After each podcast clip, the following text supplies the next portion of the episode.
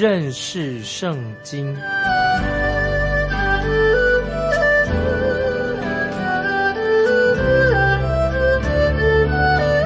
认识上帝的话，把上帝的话带到全世界。本节目是由认识圣经机构和环球广播电台联合制作，欢迎收听。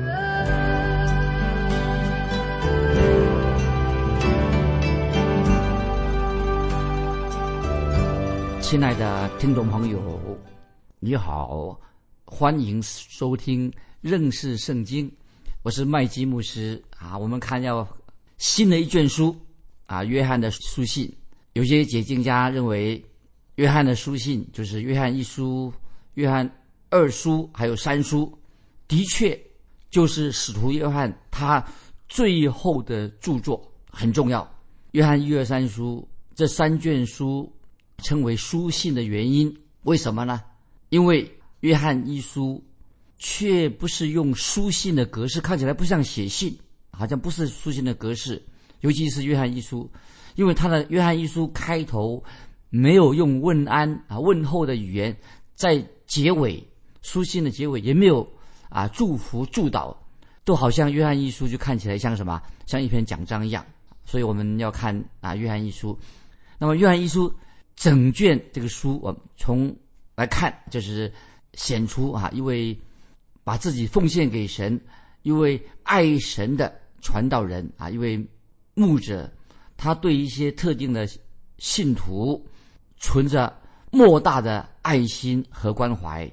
我们看到使徒约翰啊，曾经在以弗所这个教会，以弗所教会服侍过。这个教会是使徒保罗所建立的。好多年以来，教会都是都是相信，也认为约翰他写的《约翰福音》啊，就是教会都是承认。然后呢，再写约翰的书信啊，圣经里面约翰一二三书。那么最后在他临终之前，约翰又写了一卷书是什么呢？听众们想一想，《约翰福音》也是他写的，《约翰一二三书》写的。在他临终之前，他写的什么书呢？就是《启示录》。所以当时，约翰他被囚在、被关在拔摩岛之后，他就写的《约翰一书》。那么写《约翰一书》的时间，时间大概在主后一百年左右。就是约翰他就后来啊，就是死在以弗所这个地方，也埋葬在以弗所啊，就是使徒约翰。再说一件事情，就是在按照。教会历史说，第五世纪的时候，第五世纪的时候啊，查士丁尼，他是一个王，他就在约翰的那个墓地，约翰的墓地啊，建造了一个叫做圣约翰大教堂。查士丁尼这个王啊，就在约翰他埋葬的地方建造了一个约翰大教堂。所以，当然，听众朋友，我们主要是要看约翰一书，要明白约翰一书所教导我们的真理。那这个时候，我们先要认识，在当时的第二世纪、第二世纪的世纪的那个时候，那个以弗所这个城市是怎么样的？以弗所这个城，跟你所住住的现在，听众朋友，你住的城市应该很相像。以弗所城啊，跟当时罗马帝国统治的世界，都显出什么一些很特别的现象？那听众朋友一下你要注意听。第一个，在第二世纪的时候。变成了一个什么样的世纪呢？就是那个时候的人对基督教已经什么很轻看了，对基督教很轻看。那么他们很轻慢，态度很轻慢，认为基督教或者是基督徒，他们只是虚有其表。那么当时第一第一代第一世纪很多的基督徒，他们第一代已经去世了，他们的后代哈那些信徒都是虚有其表。可是，在初代基督徒的教会弟兄姊妹的信心啊，当时他们在第一世纪所展现的信仰的光辉，已经非常暗淡了。到了第二世纪，主后第二世纪啊，早期的啊，第一世纪那种信主的人那种新鲜感啊、热热情啊，渐渐的消退的。这个是很遗憾啊，就是说到起初的感动、起初的荣耀。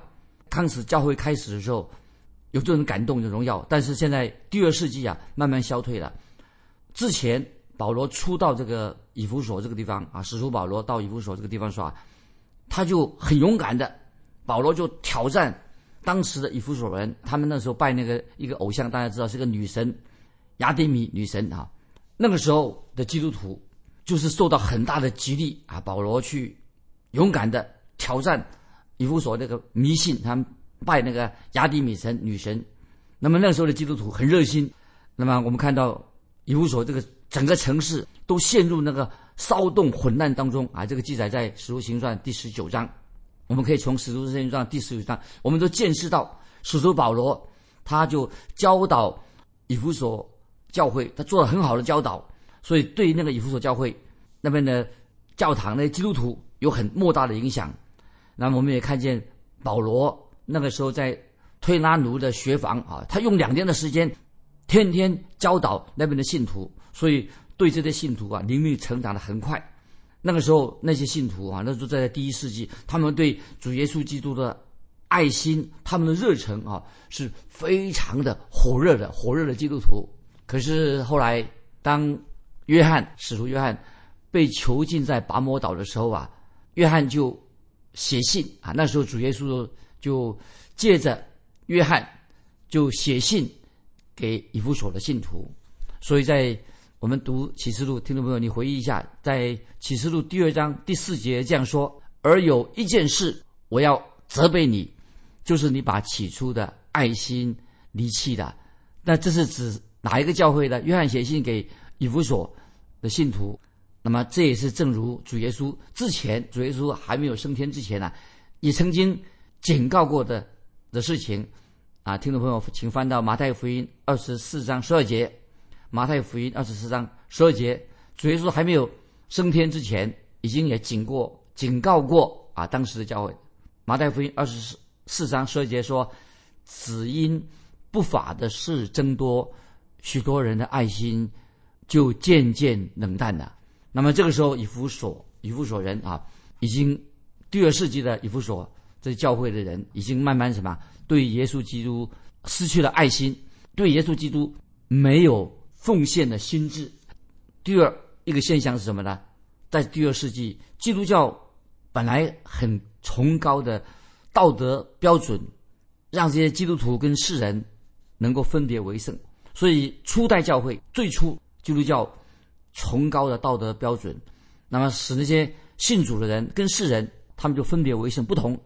初代的可是问题，初代的教会信徒能够分别为圣，但是初代信徒的后代啊，他们的子孙们却不能够，他们的子孙初代信徒的子孙却不愿意跟世人分别为圣，不跟他们有分别。早期的基督徒被称为圣徒，那么这个为什么早期的基督徒被称为圣徒呢？基督徒这个原文啊，基督徒原文是是什么意思呢？就是分别为圣。为神所用，所以基督徒原来的意思称为为什么称为圣徒呢？就是他们分别为圣，为神所用，是属于神的意思。所以当时基督徒有这样的一个很尊贵的一个状况啊，是在强调说，基督徒被称为圣徒。为什么称为圣徒呢？就是分别为圣，为神所用，属于神的。当时是这个意思。那么我们知道，为什么在圣殿里面那个杯盘啊、那碗呢，被称为圣器啊，是是神圣的。器皿呢？因为他们是专属于为神所用的。为什么我们叫它圣殿呢？啊，为什么说到圣日、安息日、圣日呢？基督徒为什么要去的圣殿？为什么要遵守圣安息日？就是要分别为圣，不但分别为圣，而且要成为被神所用的。可是，在第二世纪这个时候，第二世纪的早期的基督徒啊，跟以弗所第二世纪的以弗所的基督徒啊。那么已经被当时的很多异端洗脑的，当时第二世纪啊，已经很多的异端出来的，变成虚有其表的基督徒啊，听众朋友，今天我们做基督徒不能够虚有其表，可是我们知道初代的基督徒很热心，他们是真正的基督徒，第二到到第二世纪，他们的子孙怎么就虚有其表了？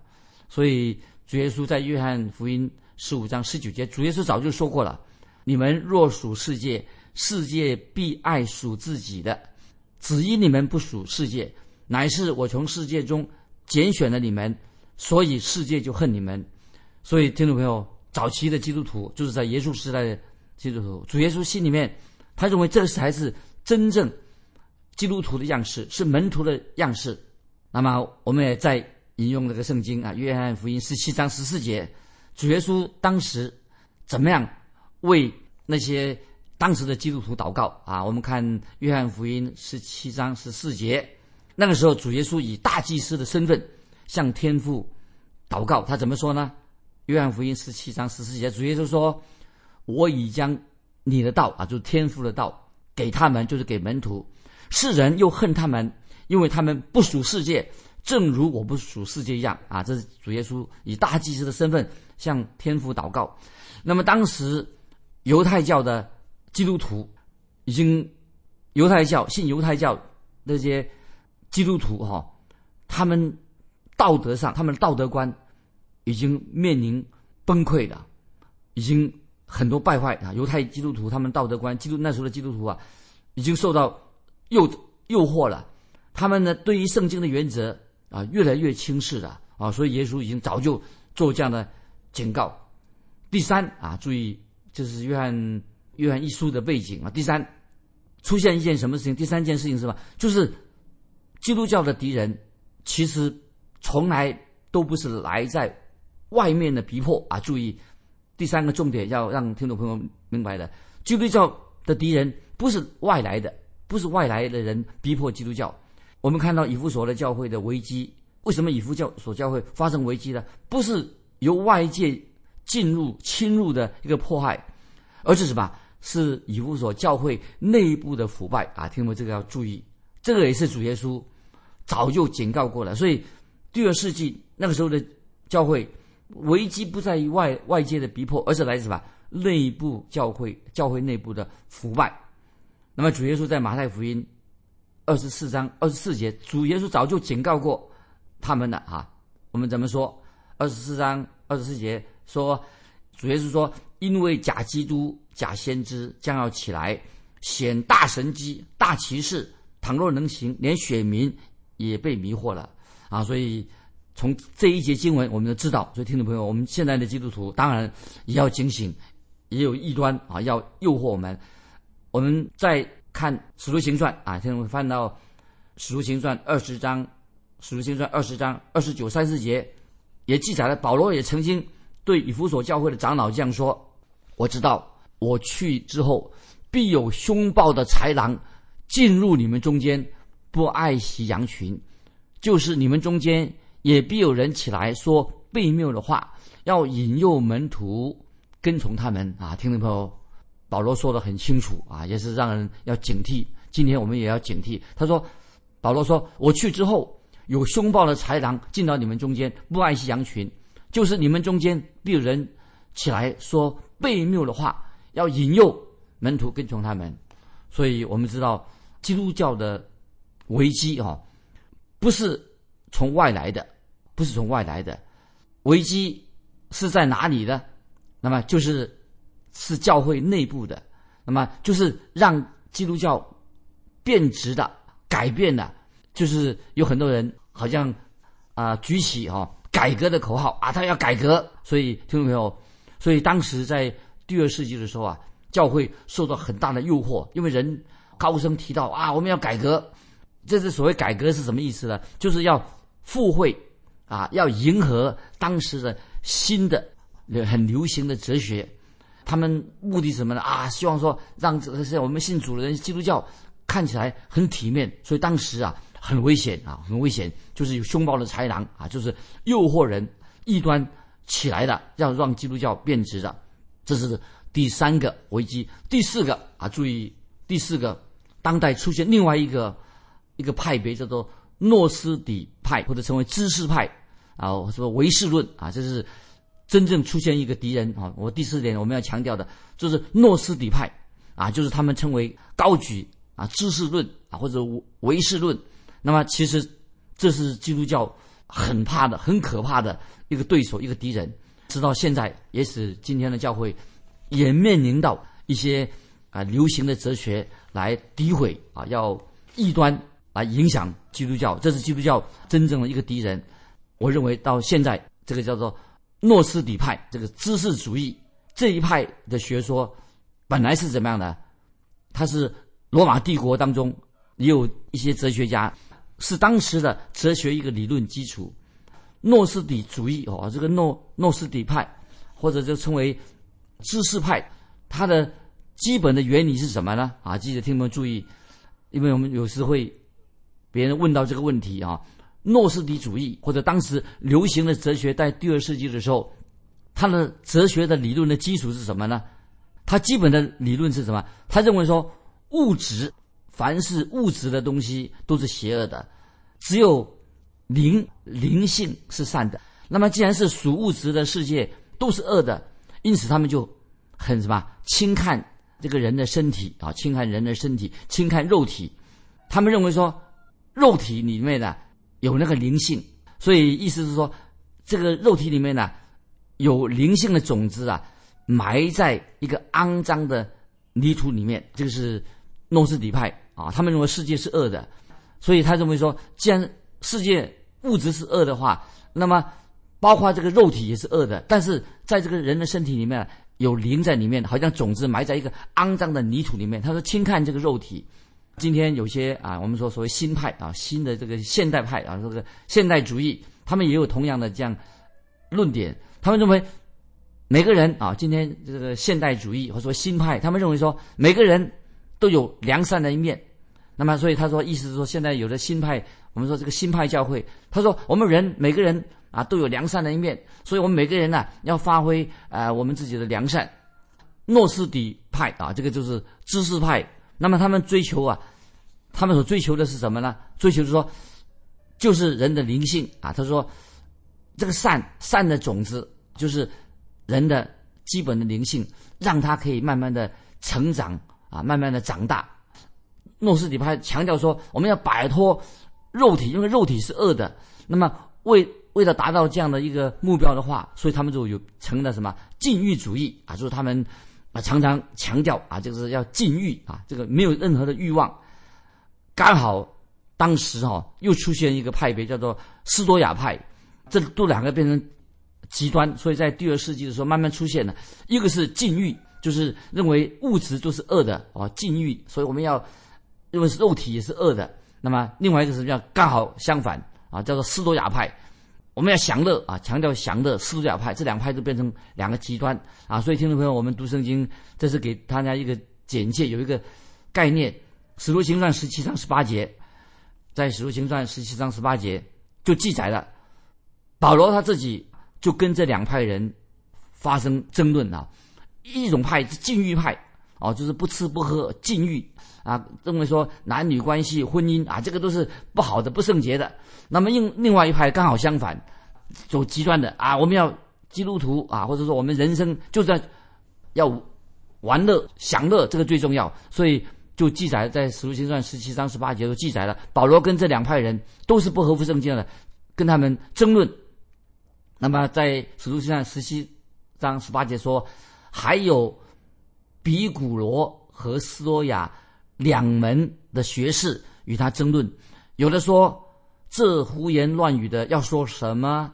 有的说他似乎是传说外邦鬼神的，这话是因保罗传讲耶稣基督与复活的道哦。所以另外一派的叫做什么？斯多亚派，不是斯多亚派是另外一个当时的一个派别啊。他们就是叫做泛神论啊，泛神论啊，听没听过这个名字？泛神论，他认为说一个有智慧的人。这个泛神论，他们啊，这个斯多亚派啊，他们有这样的一个说法，就是说，如果是一个真正有智慧的人，他就要摆脱啊身体上，因为身体是恶的，所以要摆脱一切的情欲。他认为说，一个有智慧的人，他应该禁欲，那么他不应该啊有什么喜怒哀乐，不应该有时候被这种喜怒哀乐啊来困扰他。那么他们一切都要归还啊归回自然律。所以他们就有很多很严谨的教规，绝对禁止啊婚姻啊禁止婚姻。那么另外有有一派呢啊，就是说刚才我们所提过比古罗派，那么他们的的想法就不一样哦。他们说他们接受了奥林匹克山上有很多的神啊。他说奥林奥林匹克山上众神，那么他们就是只要追求享乐啊，他们最喜欢比古罗派的人都接受众神的教导，要追求享乐啊，过于要追求真理。比古推罗派啊，起初他们都开始本来是追求理性，要追求一些感性的东西，后来他们都变成什么？要为了满足自己肉体的情欲，所以所以这两派啊，一个是禁欲派啊，一个是放纵派，那么看法不同，那么但是他们的共通点，这个当时的这他们有一个共通点，不管是啊追求肉体也好，追求禁欲啊那个。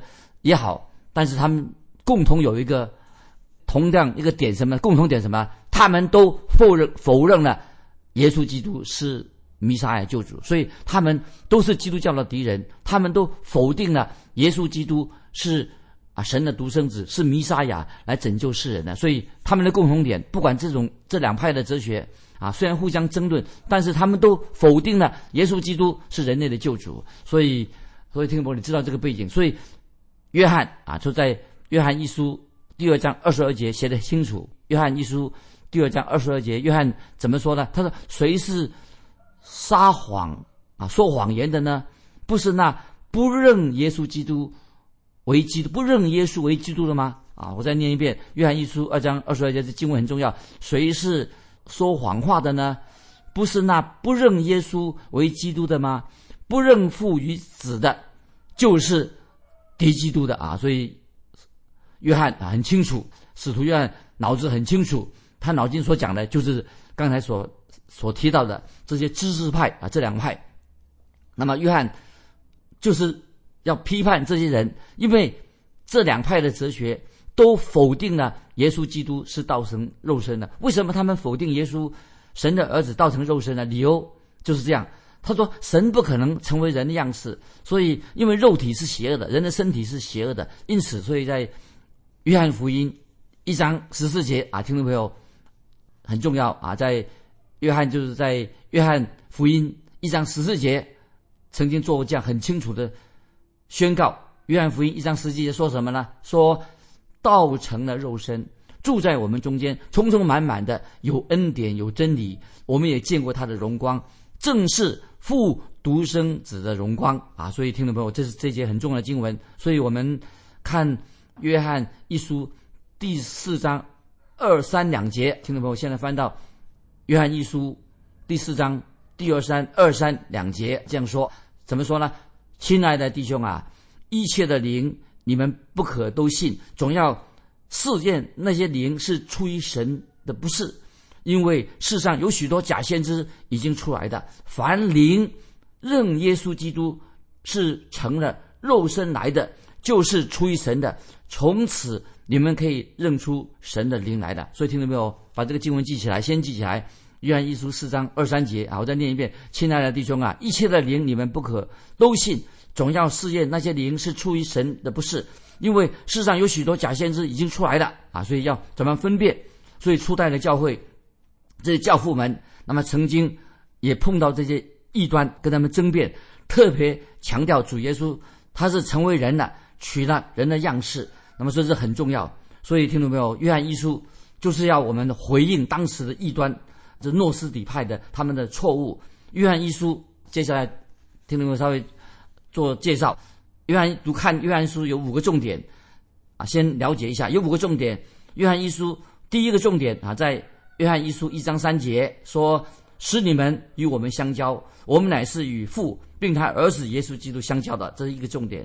那么第二啊，在一章约翰一书一章四节，使你们的喜乐可以满足啊。第二点，第三点，在约翰一书第二章第一节，要叫你们不犯罪。第四个重点，在第五章十三节，要叫你们知道自己有永生。那么第五点，在第五章十三节。”信奉神儿子的名，所以约翰一书啊，人家称为这是一个至圣所，是圣经中的至圣所，能够带领神的儿女进到天父的家啊。这是一封家书，约翰一书家书，保罗跟其他的使徒啊写给教会的这些书信，很多书信，但是这一封是家书，所以在以弗所一章三节这样说：以弗所书一章三节说，是给我们天上各样属灵的福气，这是很好。今天听众朋友，我们信耶稣的人知道，神已经赐给我们天上各样属灵的福气，让我们能够加入啊神的大家族当中。那么我们基督徒啊，都是有可以说家人的关系。那么这个关系当然很危险，会遭到破坏。所以后来这个在约翰一书一章九节就这样说啊：我们若认自己的罪，也说到最后也说，神是信实的，是公义的，必要赦免我们的罪，洗净我们一切的不义。这在约翰一书一章九节啊，就关系就可以恢复了。所以听众朋友，我们要好好的来看关于约翰一书里面重要的信息啊。今天的时间关系啊，我们就。啊，分享到到这里，我们下次再啊继续。听众朋友啊，如果你有问题啊，有圣经的问题，欢迎来信跟我们分享你的问题。现在我们要查考约翰一书，所以对你的灵性成长有莫大的关系。欢迎你来信跟我们分享最近啊你的灵命状况如何？来信可以寄到环球电台认识圣经麦基牧师说。愿神祝福你，我们下次再见。